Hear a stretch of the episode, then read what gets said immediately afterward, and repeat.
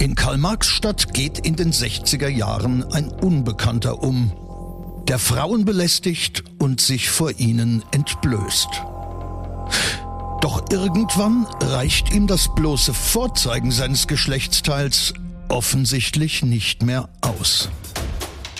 Nichts ist so unglaublich wie das wahre Leben. Hier ist Sachsens spannendster Podcast mit echten Kriminalfällen aus unserer Region. Nach Recherchen von True Crime Autor Henna Kotte. Aufgeschrieben und erzählt von Maximilian Reg. Hier ist Tod in Sachsen. Der Mordcast. Achtung, nicht geeignet für Kinder und Jugendliche unter 16 Jahren. Heute das Phantom von Chemnitz. Es ist ungewöhnlich kalt im Februar 1960. Wer kann, bleibt zu Hause. Die Straßen sind relativ leer. Roswitha Damaschke wohnt in der Müllerstraße 48. Abends gegen 18.30 Uhr macht sie sich zu Fuß auf den Weg, um eine Freundin in der Lohrstraße zu besuchen. True Crime Autor Henner Kotte war mit uns am damaligen Tatort. Heute sind wir in Chemnitz, Eckstraße, Kreuzung Müllerstraße. Hier nahm im Jahre 1960 eine Serie von Straftaten ihren Anfang, die erst sieben Jahre später geklärt werden konnte. Roswitha Damaschke biegt in die Eckstraße ein. Es ist bereits düster. In Höhe des Grundstücks Nummer zwei steht ein ihr unbekannter Mann im Hauseingang. Der Unbekannte trägt einen langen dunklen Wintermantel mit schwarz-grauem Zickzackmuster. Dazu einen Hut, den er tief ins Gesicht gezogen hat. Als Roswitha Damaschke an dem Grundstück vorbeigeht, sieht sie, dass der Mantel nicht zugeknöpft ist. Der Mann hat sein erregiertes Geschlechtsteil in der Hand und onaniert. Zum Schrecken von Roswitha Damaschke macht er plötzlich einige Schritte auf sie zu und spricht sie an. Fotze, komm, ficken, habe er zu ihr gesagt, gibt Damaschke später bei der Polizei an. Frau Damaschke läuft schnell weiter. Als sie sich noch einmal umdreht, um zu sehen, ob der Unbekannte sie verfolgt, ist er verschwunden. Nur einen Tag später wird die Frau erneut belästigt. Als sie kurz nach 20 Uhr nach Hause kommt, steht der Gliedvorzeiger wieder an der gleichen Stelle und befriedigt sich. Zum Glück kommt der Zeugin diesmal ein männlicher Fußgänger entgegen. Sie beschimpft den Täter. Als dieser erkennt, dass er mit seinem Opfer nicht alleine ist, knöpft er die Hose zu und flüchtet. Der Fall wird nun erstmals den Behörden gemeldet, sagt Henner Kotte. Echauffiert geht Roswitha Damaschke zur Polizei und gibt diesen Vorfall zur Anzeige.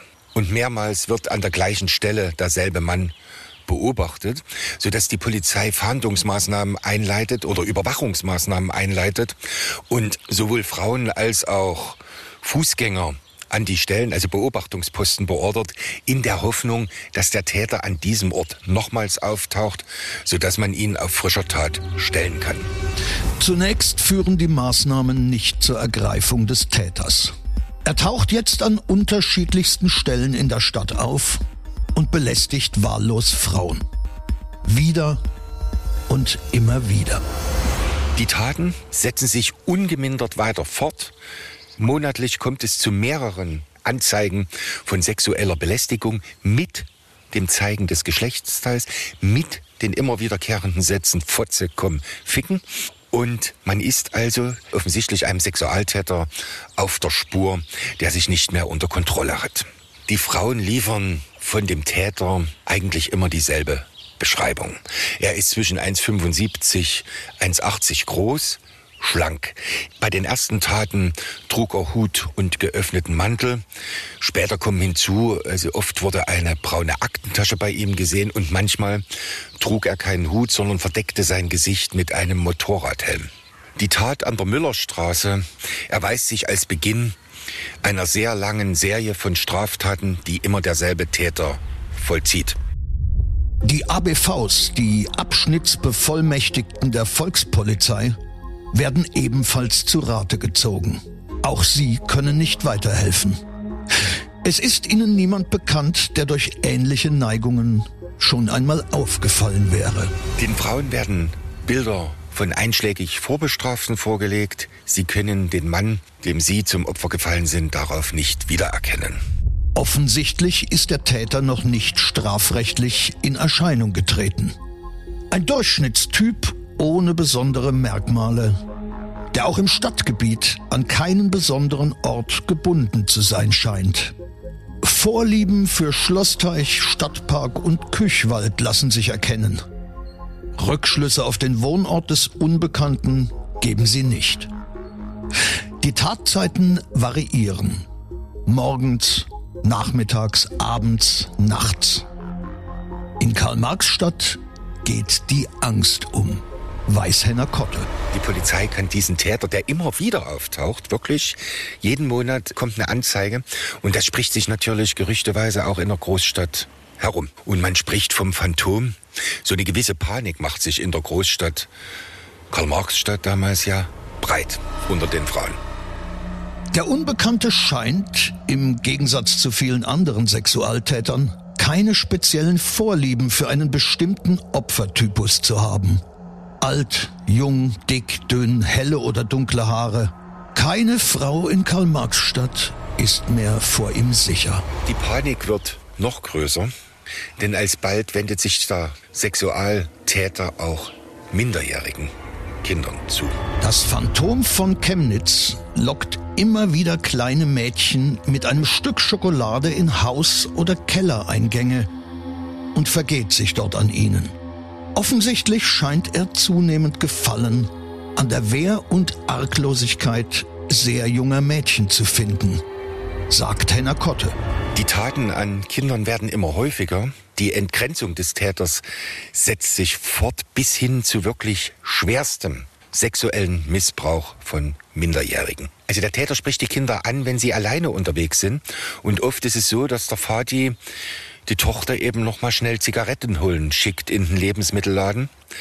Es sind immer Zufallsopfer. Er wartet offensichtlich so lange, bis ein Kind an ihm vorbeiläuft. Und das setzt sich immer weiter fort. Die Protokolle lesen sich wirklich schrecklich, wenn also siebenjährige, achtjährige Mädchen beschreiben, was sie mit diesem Herrn anstellen mussten. Seine jüngsten Opfer sind gerade einmal fünf Jahre alt. Sie sind dem erwachsenen Mann hilflos ausgeliefert. Ihre Zeugenaussagen lassen darauf schließen, dass sie oft nicht verstehen, was vor sich geht. Teils wehren sich die Kinder heftig, teils lassen sie die Taten verständnislos über sich ergehen. Das Phantom von Chemnitz wird offenbar immer gefährlicher. Die Volkspolizei zieht Kräfte zu einer Sonderkommission zusammen. Weil der unbekannte Täter oft einen schmutzigen weißen Sturzhelm bei sich trägt, bekommt sie den Namen Ermittlungsgruppe Sturzhelm. Einen Durchbruch bringt auch diese Maßnahme nicht. Trotz größter Verhandlungsmaßnahmen kann die Polizei diesem Phantom nicht habhaft werden. Die Serie bricht mit Beginn des Jahres 1961 plötzlich ab. Justament im Januar 1961 ist die achtjährige Marion Fengler verschwunden. Wahrscheinlich hat der Täter etwas mit dem Verschwinden der Marion Fengler zu tun. Also das vermuten die Polizisten, können es aber nicht beweisen. Sie wissen ja gar nicht, wer der Täter ist. Es herrscht in Chemnitz anderthalb Jahre Ruhe. Im Sommer 1962 setzen sich die Taten dann plötzlich wieder fort. Die Beschreibung, die die Opfer der Polizei liefern, lassen auf denselben Täter von vor zwei Jahren die Rückschlüsse zu. Es ist derselbe Mann. Bis 1967 werden beinahe 100 sexuell motivierte Straftaten registriert, die eindeutig dem Unbekannten zugeordnet werden können. Exhibitionismus, Missbrauch von Kindern und sogar die Vergewaltigung einer älteren Dame sind in den Akten verzeichnet. Mitte März 1967 erscheint Irmgard Rademacher bei der Polizei. Sie wohnt in der Kurt-Bertel-Straße 50 im dritten Stock.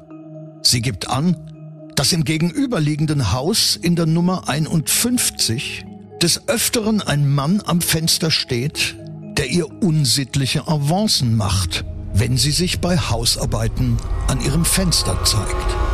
Ihr Nachbar im Haus gegenüber entblößt sich vor ihr. Immer wenn sie Fenster putzt oder am Fenster etwas zu tun hat, Blumen gießt, sieht sie den Nachbarn schräg gegenüber am Toilettenfenster stehen, vorm Vorhang, mit heruntergelassener Hose, der manipuliert an seinem Geschlechtsteil. Dabei winkt er ihr zu, als wolle er sie einladen, sich an seinen Handlungen zu beteiligen. Der Mann heißt Anselm Wenzlaff und arbeitet in einem Werk der Reichsbahn als Heizer.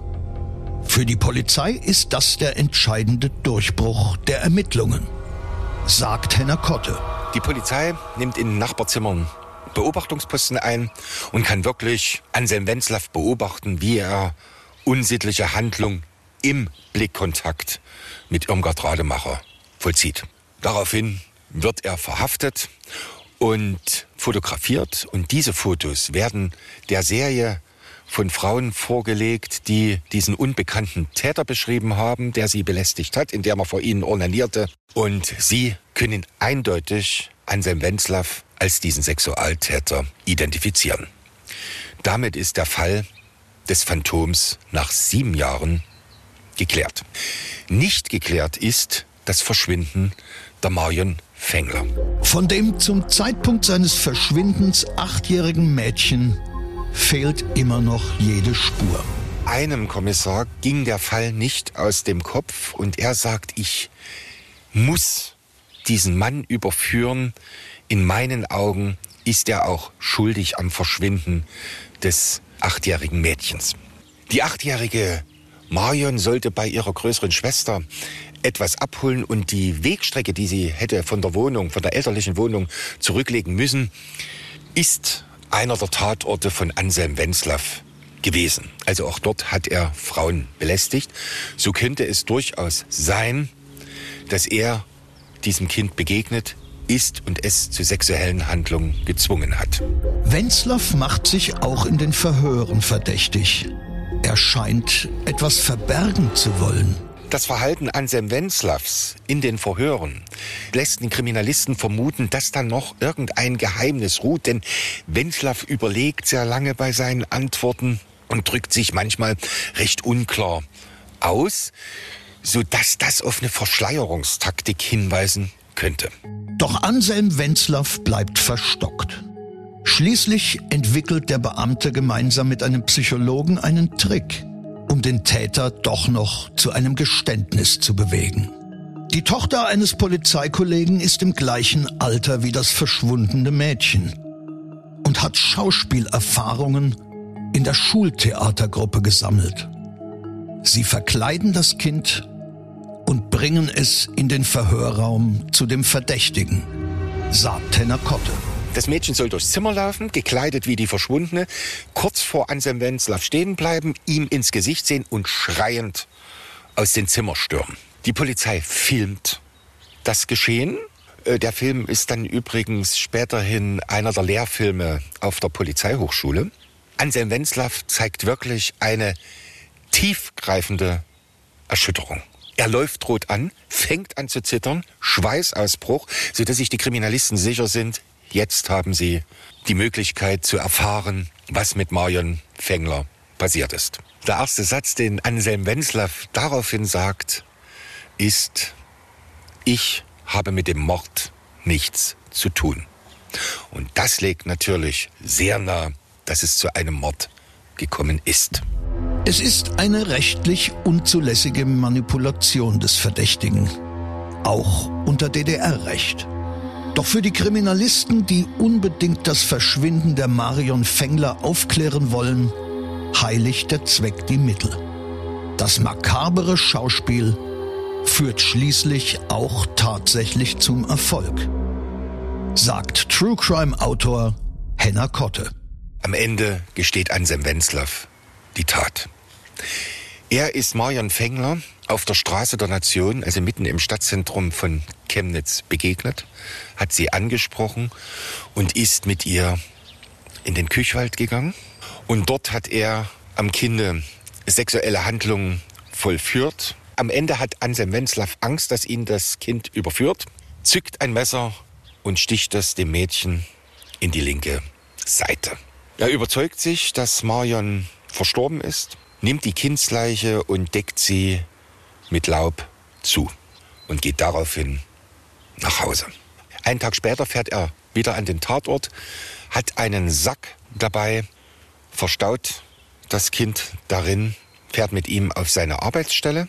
Anselm Wenzlaff arbeitet als Heizer bei der Reichsbahn. Er verbrennt die Leiche im Heizungskessel. Von Marion Fengler sind keine Spuren mehr auffindbar gewesen. Wenzlaff wird zu lebenslanger Haft verurteilt. Tod in Sachsen. Der Mordcast. Der Podcast mit echten Kriminalfällen aus Sachsen. Alle Folgen jetzt überall, wo es Podcasts gibt. Autor und Erzähler Maximilian Reg. Recherche True Crime Autor Henna Kotte. Tod in Sachsen. Der Mordcast ist eine Produktion von Regiocast, deutsches Radiounternehmen.